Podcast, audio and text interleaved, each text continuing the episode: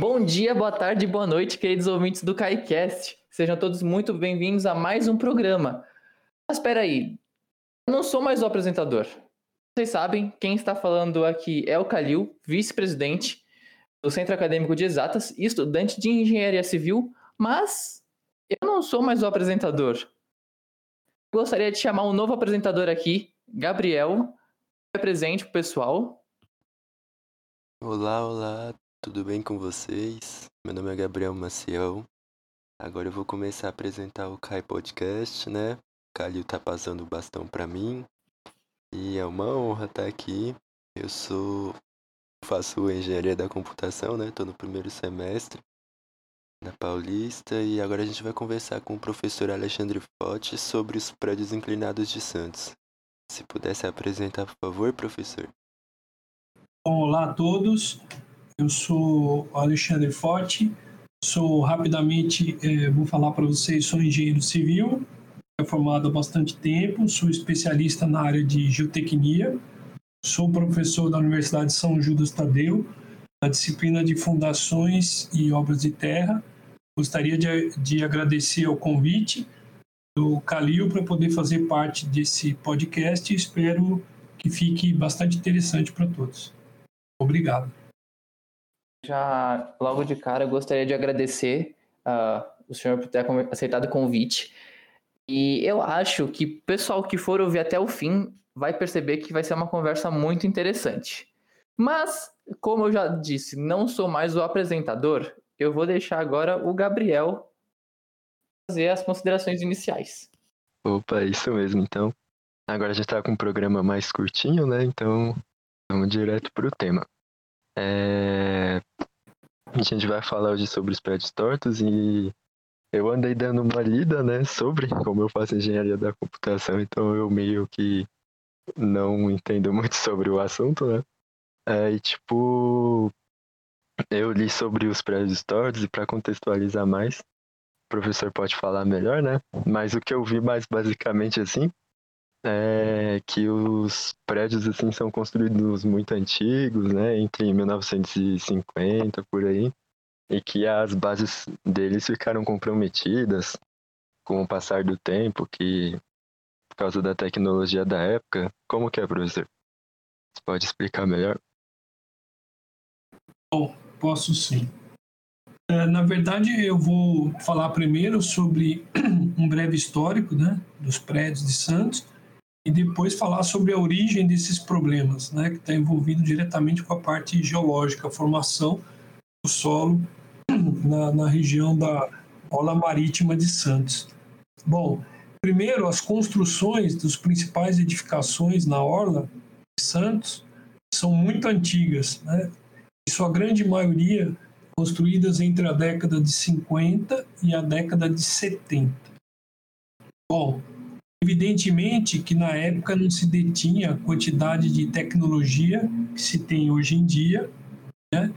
Mas, uh, por exemplo, já sabíamos que um solo de Santos naquela época era um solo bastante especial. Porque vou comentar depois, né, na próxima etapa, e é um solo que apresenta uma capacidade de suporte, uma resistência baixíssima. Só que ele tem uma característica diferente. Né?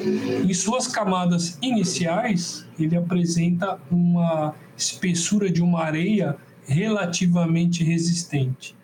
Por que, que eu estou dizendo isso? Porque na época da construção desses edifícios, né, há muito tempo atrás, é, as sondagens indicavam essa camada de areia superficial em torno de aproximadamente 8 metros, que tinha uma resistência razoável, e por uma questão de economia, né, se apoiava esses edifícios em fundações diretas por sapatas, é infinitamente mais barato do que uma solução por fundações profundas, em estaca, por exemplo. Só que com o passar do tempo, as edificações foram aumentando né, de tamanho, ou seja, é, edificações que eram de 8, 10 pavimentos começaram a ficar mais altas, com mais pavimentos. Consequentemente, o solo era mais solicitado. Além disso, tem um agravante, né? Os edifícios começaram a ser construídos muito próximos uns dos outros. E aí ocorre aquele fenômeno de você ter um bulbo de tensões né, de uma sapata dessa sobreposto aos demais bulbos, porque justamente como os pilares eram próximos, as fundações eram próximas também. E aí se iniciou o problema né, que temos até hoje de inclinação desses edifícios. Vale a pena citar que é, se na época se detinha o conhecimento desses solos é, logo abaixo dessa camada de, de areia, vou comentar já já, de uma espessa camada de argila muito mole, só que é, não se detinha o conhecimento técnico né, de sobreposição de bulbos, não se pensou talvez em edificações muito próximas de ocorrer essa interferência, né? até que chegou um determinado momento mais recente, próximo ali mais ou menos de 2003, foi feita uma, uma reunião, inclusive com o prefeito da cidade de Santos, na ocasião, em que foram envolvidos uma, na verdade, foi um workshop que envolveu vários especialistas em geotecnia do Brasil. E, inclusive, isso fez com que mudasse o código de obra de Santos. É, hoje, se a gente quiser fazer uma construção de múltiplos pavimentos na orla marítima de Santos, obrigatoriamente, acima de 12 pavimentos, né, é, teríamos que ter uma fundação em estacas. Até 12 pavimentos, a gente teria que fazer um estudo né, de tentar viabilizar ou não a solução em fundações diretas. Como eu já disse, é uma solução de fundação muito mais barata.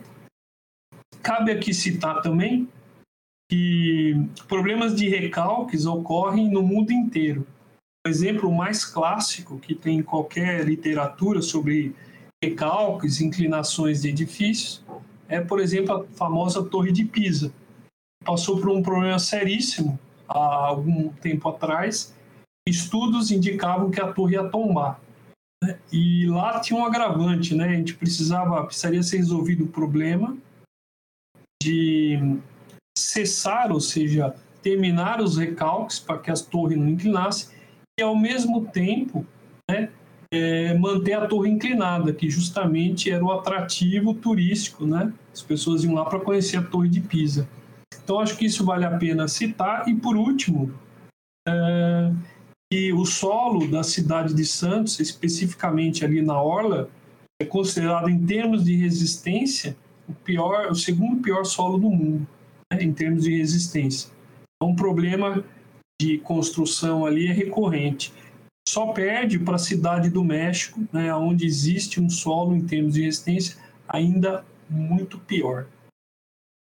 É, então, eu acho que como a parte inicial, né, um breve histórico, é mais ou menos isso que aconteceu nos últimos anos em Santos.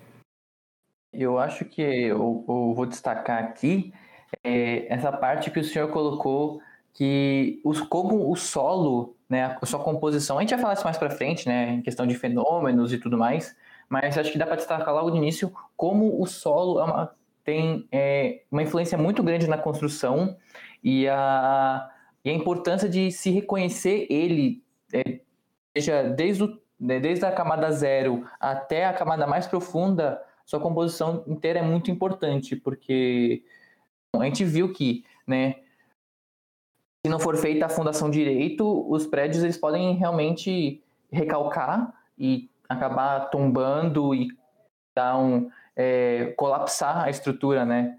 E isso, assim, no pior caso, Senão, no maior, no, digamos, no melhor caso, pode não acontecer nada. Em casos intermediários, acontecer alguma, algum dano apenas só de fachada ou um estrutural leve. É, é veja, é, a, própria, a própria literatura classifica esses danos, né? Como danos simplesmente, entre aspas, arquitetônicos, que são pequenas fissuras, trincas e alvenaria. Depois passam a num grau de intensidade um pouco maior, que são os danos quanto à funcionabilidade. Então, você tem, por exemplo, portas e janelas emperrando, você tem inversão de declividade de, de, de água. Então, você, por exemplo, é, vai lavar um quintal ou você toma banho, a água, em vez de correr para o ralo, né, a água escoa e fica empoçada no lado oposto do ralo. E por fim, uma terceira que é a mais danosa, né, que são os danos estruturais, que, em última análise, em último caso, pode chegar até a ruptura. Perfeito. Eu vou perguntar aqui para o Gabriel, como ele falou. Gabriel, tem alguma pergunta, alguma dúvida aí, já que, né? Sim, sim. É que eu, eu cheguei também a pesquisar sobre, né, que eu vi que os prédios, eles entortam cerca de um centímetro por ano, né, por causa desse, desse recalque, assim. E, tipo, é, é seguro, né, os, o pessoal continuar morando nesses prédios, assim, porque, tipo, dá a impressão que ele vai entortar até cair, né? Só que, por exemplo, a torre de Pisa, né? Ela virou um monumento assim que não tombou até hoje, em tese. É... Tem algum perigo, assim, eminente? Bom, vamos lá. Foi, boa, foi bom seu comentário a respeito do seguinte. É, esses edifícios em Santos, uma porcentagem até que razoável dele já foi feito uma ação de engenharia, certo? Corretiva para que cessasse os recalques, os recalques. Só que existe uma grande parte ainda que não foi feito nada ainda, inclusive por uma questão principal, que é a questão econômica. Vou citar um exemplo para vocês. O primeiro edifício, o mais famoso, é o edifício Núncio Malzone, que foi reaprumado já faz algum tempo, aproximadamente 20 anos, se eu não me engano, é, no qual foi contratado um especialista aqui de São Paulo, o professor Maffei, professor da Poli e diretor da Maffei Engenharia, que fez a recuperação de um edifício com, por incrível que pareça, as pessoas morando né, nesse edifício, ou seja, tendo uma vida, entre aspas, quase normal. O que foi feito lá? exemplo, uma curiosidade, foi feita uma nova fundação em estacas com aproximadamente 50 metros de profundidade, estaca tipo raiz. É, esse edifício foi macaqueado, ou seja, eram macacos especiais. Toda a parte da superestrutura, nas ligações de vigas, pilares, lajes, eram monitoradas através de extensometria para ver se não havia grandes deformações. Esse edifício foi macaqueado, foi colocado novamente no prumo, depois foi feita uma espécie de uma viga de transição, né, para apoiar nessas novas fundações que eram em estacas. Vale a pena dizer que esse edifício estava no estado crítico. Né? Alguns estudos já diziam que em breve, em pouco tempo, ele provavelmente né, tombaria. Era um edifício, curiosamente, por sorte, de alto padrão. Então foi possível né, é, dividir o custo desse, de toda essa obra, incluindo a parte de fundação, macaqueamento, entre os moradores. Né? É, vale a pena dizer também que na época, antes do fechamento dessa, desse serviço, dessa obra, o edifício estava completamente desvalorizado né? Talvez se o morador colocasse à venda, não conseguiria vender. E depois do reaprumo, o edifício voltou a valorizar. Então aí não é só uma questão, como o próprio professor Maffei diz, né? não é só uma questão geotécnica, é uma questão geotécnica, uma questão econômica também, né? que envolve o ser humano. Então esse caso é bem interessante. Né? Existem é, diversos relatos, vídeos no YouTube, inclusive, que mostram como é que foi feito esse ma macaqueamento. Eu acho bem interessante, quem tiver curiosidade aí vale a pena, vale a pena dar uma olhada, tá bom? Eu vou só trazer um dado aqui, que acho que é legal, né? Que o senhor falou da desvalorização e de todo o processo de macaqueamento, colocar uma viga para fazer o apoio, novas estacas raízes. E na época foi levantado o quanto pesava o prédio. E ele pesava em torno de, se eu não estiver errado, tá? É, que era 6.200 toneladas. Um, era um valor extremamente absurdo e a engenharia conseguiu, com toda a tecnologia da época, colocar em prumo. Eu achei, achei isso muito interessante. Nossa. É seis, caramba. É muito peso. É, são estruturas especiais, macacos especiais, foi feito todo o estudo de reaprumo, né? Não foi uma. O interessante é que os moradores tiveram uma vida normal, né? Não tiveram que abandonar o prédio. Imagina ter que, além de todo esse prejuízo, ter que morar em hotel, por um ou casa de parente, familiar, por um determinado tempo, até que tudo seja reaprumado, eles voltarem. Então é foi interessante. Eles tiveram uma vida não é totalmente normal, porque tem sujeira, tem barulho, teve uma viga lá que atrapalhou um pouco a passagem, mas de um modo geral eles tiveram uma vida normal, né? Não precisaram é, deixar os seus apartamentos. Então isso eu acho extremamente válido. Então imagine que o morador está lá, sei lá, tomando seu café da manhã e o, e o edifício está sendo macaqueado, né? É bem interessante. Inclusive nesse vídeo que eu comentei, que tem vários na internet, mostra o antes e o depois. Então mostra, por exemplo, é, a pessoa ligando o chuveiro lá dentro do box e a água empoçando do lado oposto do ralo. Mostra um copo cheio d'água e, e o menisco, né, o topo da água totalmente inclinado. Mostra uma caneta em cima da mesa que não para quieta, rolando em cima da mesa. Então era uma sensação, além de todo o problema, devia ser uma sensação horrível, né? Habitar, morar esses apartamentos. Mas foi solucionado, foi extremamente. É, a solução foi extremamente competente, né? já está lá há praticamente 20 anos e funcionou muito bem. Aí está tudo uma questão de custo, né? Talvez se fosse um apartamento de um padrão bem mais baixo, com poucos apartamentos, seria mais difícil. Exatamente.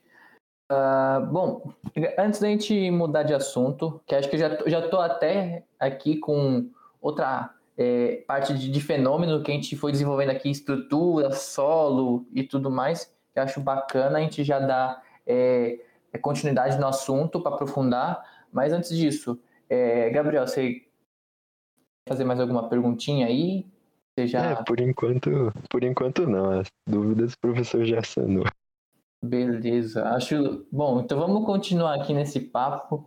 Uh, vamos falar agora um pouquinho em questão e a gente falou né, superficialmente, a gente já deu aí alguns detalhes, né, da questão de dano estrutural, é, parte de recalque e tudo mais, falou, né, enfim, do que pode, do que pode, do que causou, né, essa, essa, essas inclinações, mas vamos falar um pouquinho mais agora específico é, sobre a parte de fenômenos e efeitos envolvidos nisso, um pouquinho mais detalhado ou até uh, nos principais que se envolveram nesses casos. E aí eu gostaria de perguntar para o senhor, professor, uh, dentre toda né, essa gama que existe de classificação, quais seriam os pontos que a gente pode destacar melhor? Bom, vamos lá. Boa pergunta, Calil. Eu, eu vou, para explicar melhor, eu vou fazer um breve relato, breve mesmo, porque envolve toda a parte de geologia, né, de formação desse solo da Baixada Santista é um solo muito particular. É, Para vocês terem uma ideia, né, os sedimentos, que são sedimentos marinhos, que ocorrem ali na orla, é, eles datam mais ou menos da ordem de 120 mil anos por um mecanismo de sedimentação. O que quer dizer isso? Sedimentação é o solo que foi transportado por algum agente pode ser o vento, pode ser a água, pode ser a maré, e foi depositado. Né? Lá, especificamente em Santos, existiram, vamos dizer, pelo menos dois ciclos de sedimentação. Para vocês terem uma ideia, na época do período quaternário. Né? Então, está falando há é, centenas de anos atrás. O primeiro sedimento ele é conhecido como formação cananeia.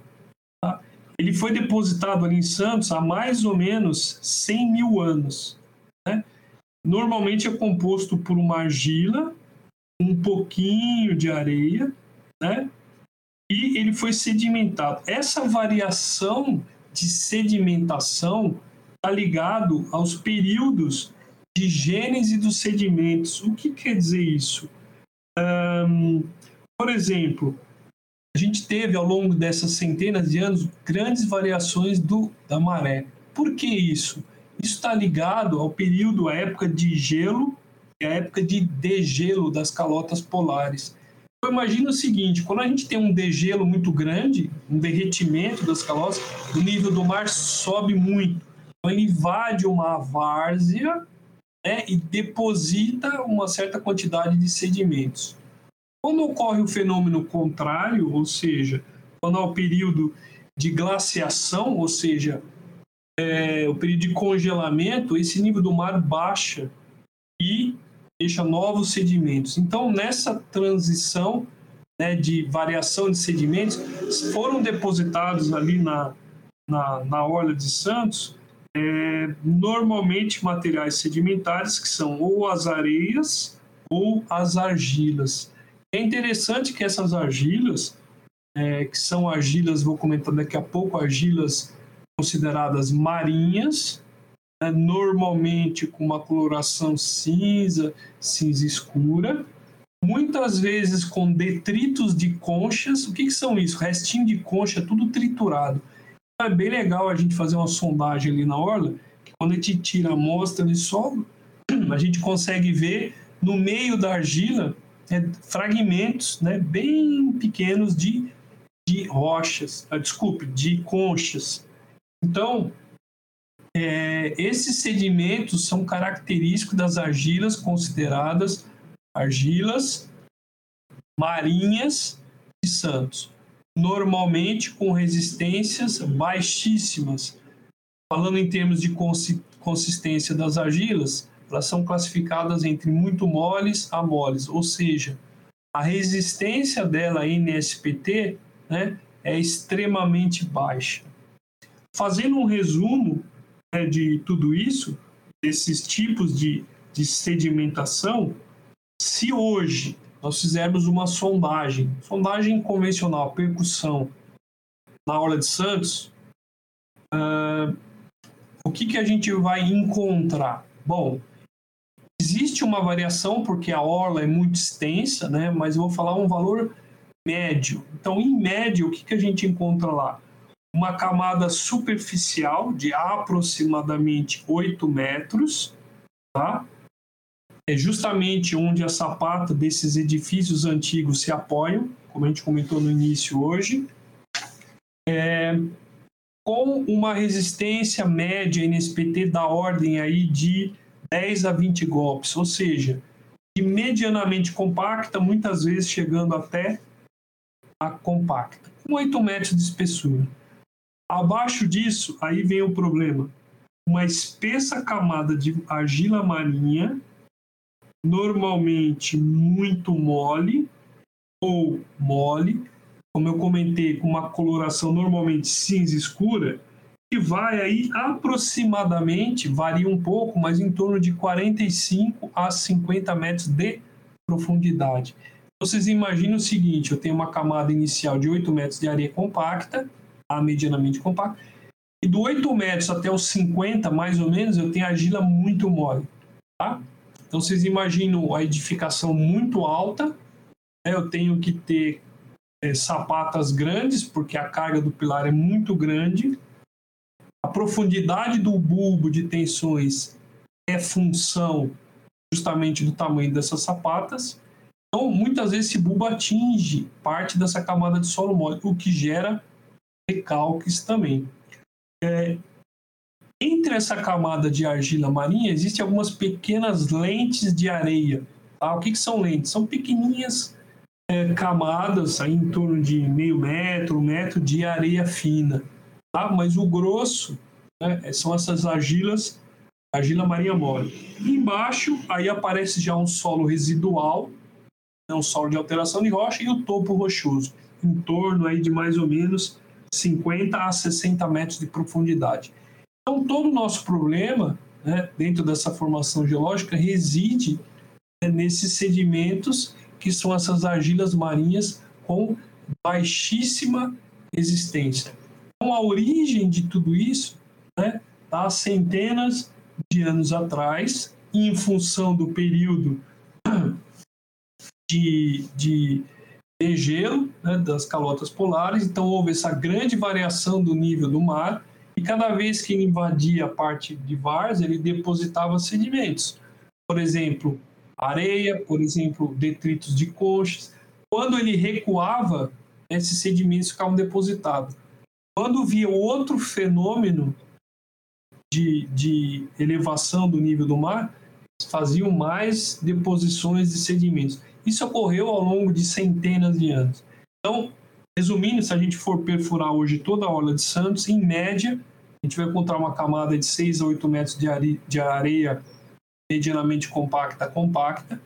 E dali para baixo é uma argila marinha muito mole, até chegar no solo residual e no topo da rocha. Então, esse é basicamente né, a, o fenômeno que ocorre. Lembrando, acho que vale a pena, né, recalque, o que é a definição de recalque? Inclusive está na norma brasileira, NBR 6122, foi revisado agora recentemente em 2019. É o deslocamento vertical, ou seja, sempre o recalque é medido na vertical, medido a partir da base da sapata, por exemplo, em relação ao indeslocável, um ponto fixo, que pode ser até o topo da rocha. Tá? O grande problema das edificações são os recalques diferenciais. O que, que é isso? Explicando de uma forma bem sucinta. Imagine um edifício com duas linhas de pilares. Então, eu tenho uma linha de pilares à direita, uma linha de pilares à esquerda. Por algum motivo, ou um solo menos resistente, ou um pilar mais carregado, o lado direito do prédio inclinou bem mais que o lado esquerdo. Essa diferença de quanto recalcou um lado para o outro é chamado de recalque diferencial. Esse recalque é extremamente maléfico para as edificações, tá? Inicialmente trincas, fissuras e dependendo da situação, em última instância, em último caso até ruptura da estrutura da edificação. Bom, acho que eu fiz um, um breve histórico bem resumido e um, falando um pouco sobre os fenômenos e por que, que ocorre isso, né? basicamente em função da geologia, em função do, dessa espessa camada de argila marinha. Acho que é isso. Certo. Ô, professor, eu fiquei com, com uma dúvida só. Não tem risco do, dessa composição do solo fazer ele colapsar? Tipo, Opa. É, de fazer tipo uma depressão, uma coisa assim, e o prédio além de ter só um recalque, ele tipo afundar mesmo? Normalmente é, o recalque ele ocorre é, ao longo do tempo, tá? Dificilmente vai ocorrer uma ruptura brusca a ponto do edifício simplesmente do nada, né, de romper, a não ser em outras situações, mas não de recalque. Tá? O que acontece muitas vezes numa fundação mal dimensionada, sei lá, eu tenho, uh, por exemplo, um pilar com 200 toneladas. Eu tinha que desenvolver, projetar uma fundação para 200 toneladas, receber 200. Mas não foi isso que aconteceu. Por algum motivo, algum erro, eu projetei para 100. O que, vai acontecer? O primeiro fenômeno vai começar a aparecer recalque. Né? A gente até brinca que se tiver em casa, começar a emperrar a porta e vidro porta e janela do nada. Se ocorrer, principalmente, é, ruptura de vidro, vidraça, sai correndo porque a coisa está ruim. Né? Mas respondendo à sua pergunta, Gabriel, normalmente dá indícios. O que, que são os indícios? Começa a aparecer fissura, trinca, você pode medir a inclinação do edifício, hoje é muito simples. Você pode contratar uma empresa de topografia que tem, um, tem uma excelente precisão, adota um ponto fixo, é, inclusive isso é feito, é comum fazer isso em projetos apoiados em fundações diretas. Eu mesmo já fiz várias vezes. A gente especifica em projeto para o cliente para que ele faça leituras, medições e recalque durante a execução da obra. Né? Principalmente isso é muito comum em fundações diretas. Então você vai construindo, conforme você vai aumentando a edificação, concretando os pavimentos, ou seja, você vai elevando a edificação, consequentemente você vai carregando mais o solo, simultaneamente você vai medindo recalques e vai verificando o que se esses recalques estão condizentes com aqueles recalques que você esperou quando você estava projetando. E é interessante que na própria literatura é, não está escrito assim, ó, nenhum livro vocês vão encontrar isso. Se encontrarem, é errado, né? Calcule o recalque A gente não calcula o recalque, a gente estima o recalque. Por quê? Porque para determinar, estimar o recalque, a gente tem N variáveis. Por exemplo, resistência do solo. Muitas vezes a gente não tem ensaio de laboratório. Por quê? Porque a obra não comporta, é uma obra pequena, porque fica caro muitas vezes fazer ensaio de laboratório e o cliente não aceita. Então, a gente tem que fazer o quê? A gente tem que estimar, por exemplo, módulo de deformabilidade do solo, coeficiente de poação do solo, tudo baseado em correlações empíricas com o NSPT.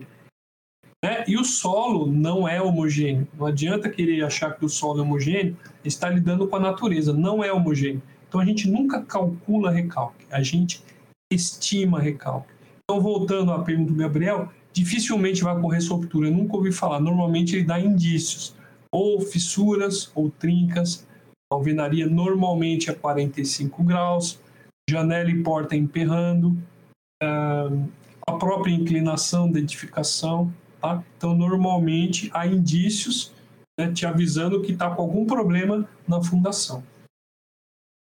Ah, entendi. É, então, tipo, é, através do processo da obra, então vocês vão meio que calculando o recalque para porque isso acontece porque o solo vai compactando? É uma coisa tipo assim mesmo?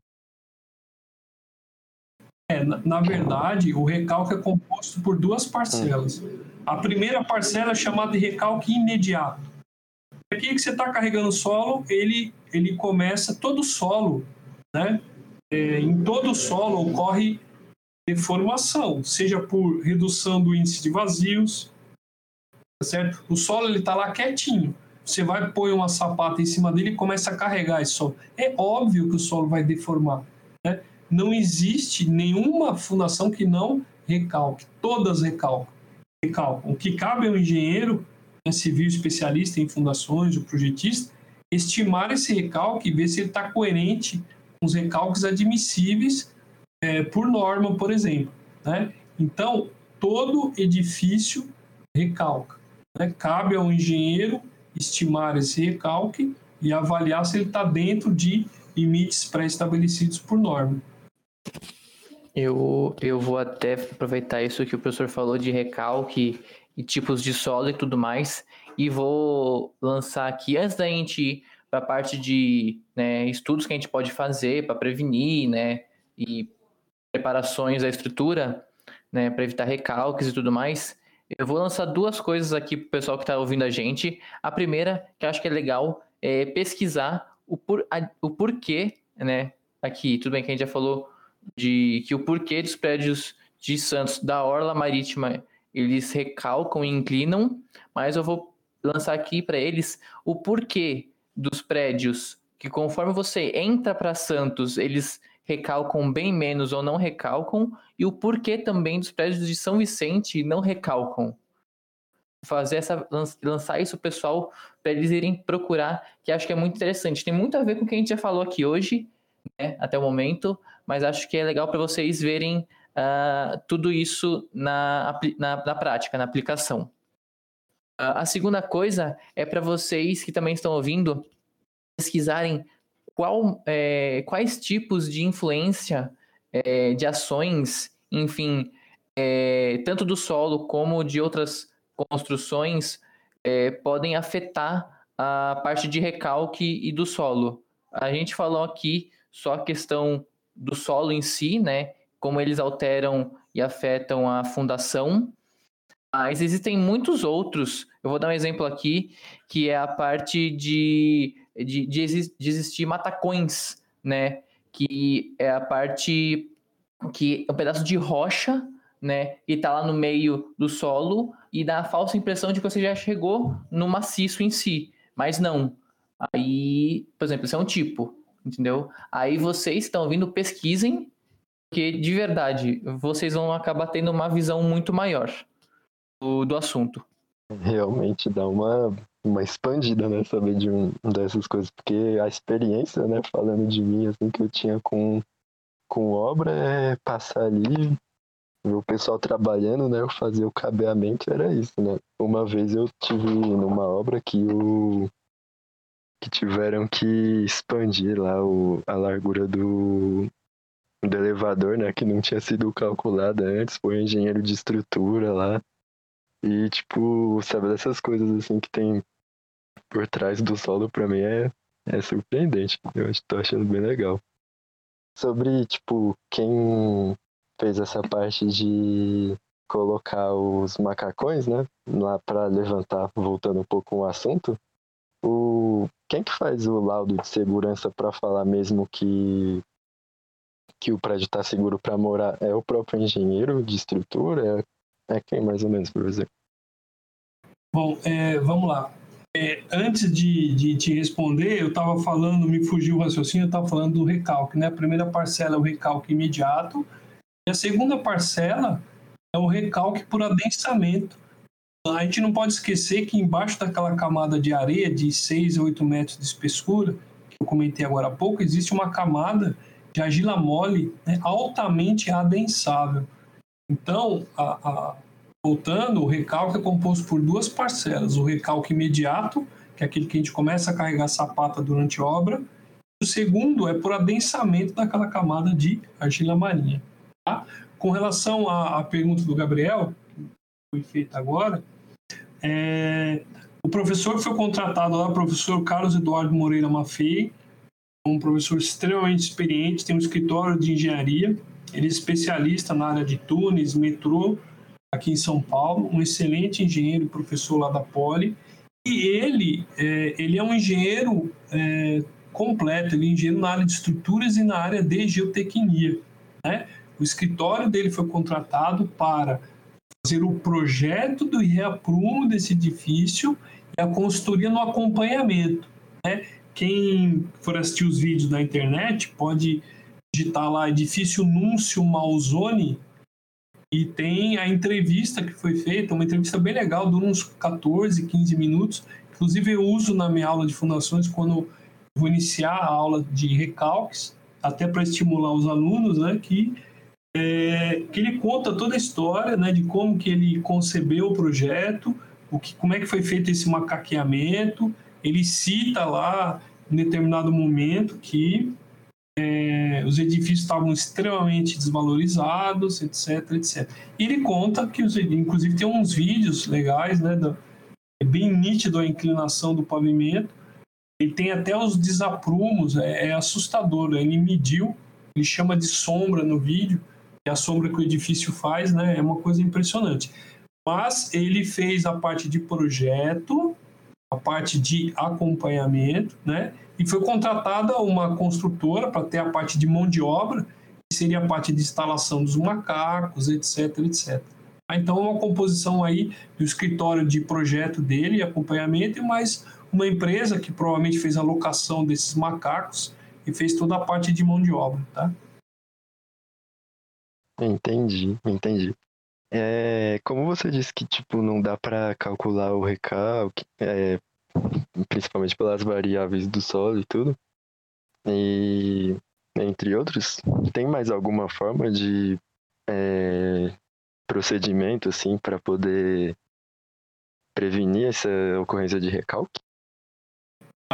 Vamos lá. Eu, eu, antes disso, eu gostaria de complementar a pergunta do Gabriel não só nisso, mas quais tipos, né, uh, de estudos, no, enfim, e até às vezes a parte de sondagem, né, que a gente já falou da sondagem de percussão aqui, e enfim, complementando a pergunta do Gabriel com isso. Tá joia, vamos lá. Inclusive era o próximo assunto que íamos falar, né, sobre os estudos que podem ser realizados, inclusive para evitar esse tipo de problema. Bom, Volto a dizer, o recalque sempre vai ocorrer, tá? só que ele tem que ocorrer de forma prevista, ou seja, recalque bem pequeno, dentro do aceitável, que não gera nenhum tipo de dano, nem aqueles que eu comentei, nem o arquitetônico, né? nem danos à, à, à ocupação normal, funcionabilidade da edificação e muito menos à estrutura.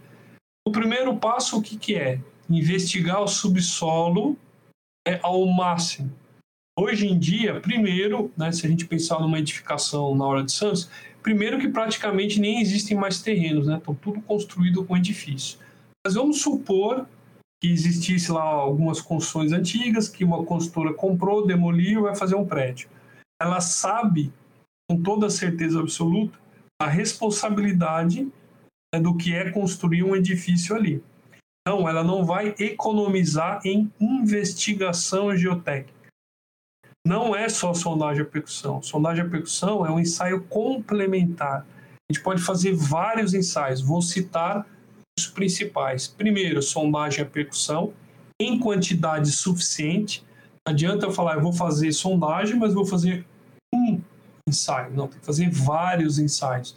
Para perceber o que? Se o terreno é homogêneo em termos de resistência.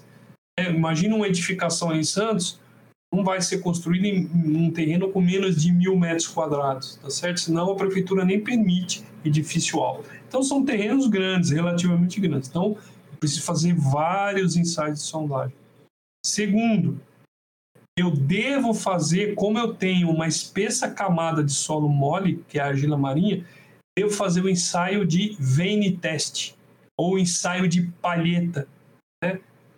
É, é um ensaio que me dá a resistência não drenada do solo, que são parâmetros para a gente determinar, por exemplo, recalque, que são parâmetros para a gente determinar é, escolhido o tipo de fundação, né, a capacidade de carga, por exemplo, de uma estaca, quanto que ela resistiria de carga. Terceiro, um ensaio de CPT, Cone Penetration Test, por quê? Um ensaio específico também para solos moles, principalmente argilas moles, e nada mais é do que a gente prensar uma haste no terreno, na ponta dessa haste tem um cone que mede a resistência que o solo está oferecendo, a cravação desse cone, tanto a resistência de ponta quanto lateralmente. A gente faz uma analogia é, desses resultados, né, ensaio de cone, com uma estaca, por exemplo. Então, na fase de projeto, quando a gente está lá no escritório projetando, esse monte de resultado de ensaios, é, isso nos dá a possibilidade de prever o recalque com maior confiabilidade. E por último, tem um outro ensaio bastante interessante também, é a gente simular o carregamento de uma sapata lá na obra.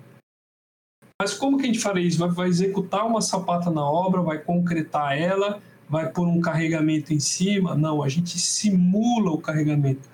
Isso está previsto inclusive em norma, que é a prova de carga em placa a gente pega um, uma placa circular rígida de 80 centímetros de diâmetro, a gente apoia ela no solo, no caso de uma fundação direta, da possibilidade de uma fundação direta, na mesma cota onde a sapata futura de concreto vai ficar sentada. A gente faz uma prova de carga, ou seja, eu vou pegar um macaco hidráulico, né, através de um sistema todo de vigas de reação, e vou aplicar carregamento nesse solo. E vou medir o que? Adivinha? Recalque. Olha que maravilha. Eu vou simular uma sapata lá na obra. É, o prédio nem existe ainda, eu estou lá no escritório projetando e a empresa contratada vai me dar um recalque, vai me dar um resultado de um relatório bem simples, né, um gráfico cartesiano XY, onde eu tenho a tensão aplicada na horizontal e na vertical tem um recalque ou seja, eu consigo estimar o recalque mesmo ainda em fase de projeto. Então, resumindo, né, o que, que pode ser feito para evitar? Volto a dizer, recalque sempre vai existir. Né? O que eu posso fazer isso para evitar recalques excessivos, além do que né, a prática permite, além do que a norma permite, além do que a estrutura suporta. Então, eu, eu indicaria três ensaios SPT, Standard Penetration Test, CPT, que é o Cone Penetration Test ou ensaio de cone, o Vein Test ou ensaio de palheta e, uma, se for uma fundação direta, de carga sobre placa. Inclusive, são normatizados. É isso que eu recomendaria. Claro, além disso, um bom escritório de projeto com um engenheiro extremamente experiente, né, para que o projeto saia, o projeto de fundação saia de acordo e que não se tenha problemas futuros. Hoje, dificilmente né, é, aconteceria algum problema em novas edificações. Inclusive, existem edificações novas na Hora de Santos, inclusive de altíssimo padrão, tem edifícios lá de 25 pavimentos, é, e que não tem nenhum problema. Por quê? Porque foi feito um estudo, já se sabe de todo o histórico, de todos os problemas, quanto custa reaprumar, etc, etc. Então foram tomados todos os cuidados. Hoje, no Brasil, ou em São Paulo especificamente falando, temos excelentes empresas que fazem esses ensaios que eu comentei, excelentes escritórios de projetistas né, e excelentes empresas que executam essa fundação. Então, nesse aspecto, hoje, a não ser, salvo tiver acontecer alguma alguma infelicidade, uma coisa muito incomum, dificilmente aconteceria em novas edificações. Então, era isso que eu tinha para falar sobre poderia ser feito né, em termos de estudos, ensaios, para evitar grandes problemas de recalques nessas construções. Entendi, professor. É, então, é, o papo tá bom aqui, mas o tempo, né, já tá, já tá dando aqui.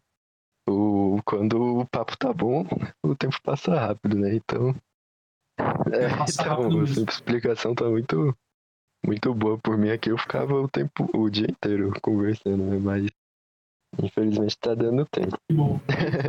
é, eu queria agradecer muito, professor, a presença do senhor aqui. Obrigado mesmo por ter cedido o tempo para a gente gravar nosso podcast aqui. E você tem algum lugar assim que o povo pode te encontrar? Instagram? Tem alguma página no Facebook? Olha, eu, é, eu tenho, tenho, mas é, são mais coisas do corriqueiras. A parte mais profissional, se alguém quiser encontrar, acho que vale a pena, ou trocar uma ideia, alguma informação, uma dúvida, tem o meu LinkedIn. É só digitar lá Alexandre Fote. O Fote é F de faca, O de ovo, T de tatu e de igreja. Inclusive eu postei alguns, algumas obras que eu participei, alguns projetos, vale a pena. Certinho, então quem tá ouvindo aí já pode ir lá visitar o perfil do professor. E Calil, você também quer, tem alguma consideração final aí? Bom, como é de costume, é... de tudo, agradecer ao professor. Muito obrigado de novo por ter aceitado o convite, ter cedido um pouquinho do tempo para participar aqui. Eu fiquei ouvindo aqui e eu aprendi demais. Eu, é...